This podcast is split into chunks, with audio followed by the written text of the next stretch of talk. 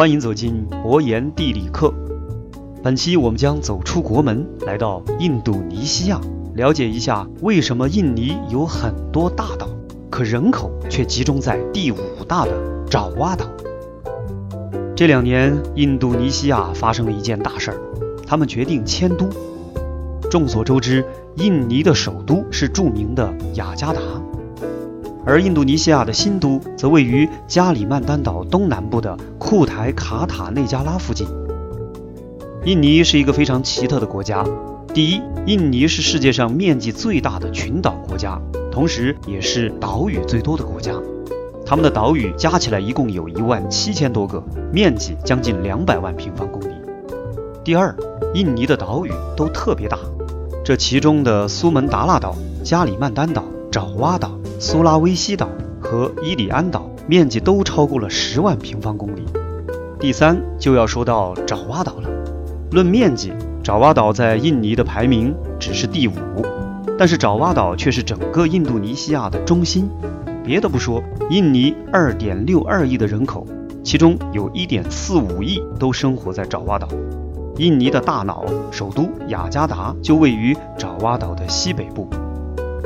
很多人都感到奇怪，印尼有那么多的大岛，为什么人口却主要集中在只有十三点八万平方公里、排名仅仅第五的爪哇岛呢？印尼的人口多在爪哇岛，其实也是没有太多选择的。首先，我们看一看印度尼西亚最西部的大岛苏门答腊岛。苏门答腊大体呈西北到东南的走向，西北窄，东南宽，就像一块大木头。苏门答腊岛西北面临世界上最为繁华的水道马六甲海峡，而西南濒临印度洋。苏门答腊的西北部地势较高，而到了东南部，山区主要集中在苏门答腊濒临印度洋一侧，有巴里山脉。那么濒临太平洋的一侧有很大的面积，总可以住很多人吧？结果是不可以。原因很简单，这里到处都是河流，平原虽大，但沼泽地区却非常多。这里虽是平原，却没有什么耕地。对印尼这样一个农业国家来说，没有耕地，自然就留不住人。而这里的热带雨林面积比较大，不适合大规模的住人。可以对比一下巴西的亚马逊平原，就知道了。苏门答腊岛以东的大岛，就是由三国分占的加里曼丹岛。靠石油发财的小国文莱占据了加里曼丹岛北边的一小部分。被马来西亚的沙巴地区和沙劳越地区围住，并不与印度尼西亚接壤。而印尼的加里曼丹岛部分与马来西亚交界处有伊兰山脉，剩下的多是平原地区。可是这里也是热带雨林气候。加里曼丹岛大河非常多，有向西汇入大海的卡普阿斯河，向南汇入大海的巴里托河，向东汇入大海的马哈坎河。同样，加里曼丹岛的沼泽也非常多。这里出没许多奇形怪状的动物，可怕的鳄鱼到处乱窜，这还怎么住人呢？尤其是加里曼丹岛的中部，基本上没有什么定居点，大城市都基本分布在海边的宜居地带，比如马城、坤甸、巴黎巴板、三马林达、达拉根。加里曼丹往东是苏拉威西岛，苏拉威西的形状非常的怪异，如果你脑洞大开的话，可以把苏拉威西岛看成一头大章鱼。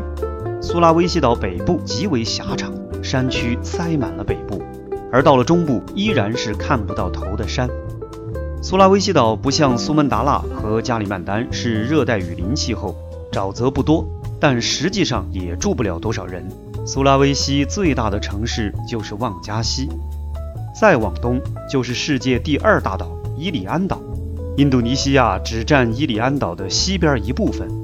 伊里安岛的中部耸立着东西走向的毛克山脉，大洋洲的最高峰海拔五千零二十九米的查亚峰就位于毛克山脉的西部南麓。伊里安岛的西北部同样沼泽很多，属于热带气候，没办法多住人。说完这四个大岛，其他的小岛我们也就不用多说了。最后，我们把目光聚焦在爪哇岛。爪哇岛虽然也有很多山区，但基本却没有什么沼泽，也不属于热带雨林的气候。虽然爪哇岛火山很多，并不稳定，也不知道哪天会发生地震或者海啸，但综合来看，爪哇岛的居住条件要远远好于其他的岛屿。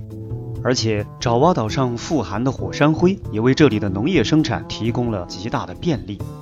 对比一下，同样是人口大国的孟加拉国，印尼可以说幸运多了。面积十四万平方公里的孟加拉国有一点六一亿人口，几乎到处都是人。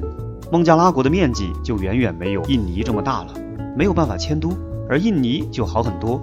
爪哇岛实在是挤不下了，那就造一个新都城。反正印度尼西亚有的是荒地。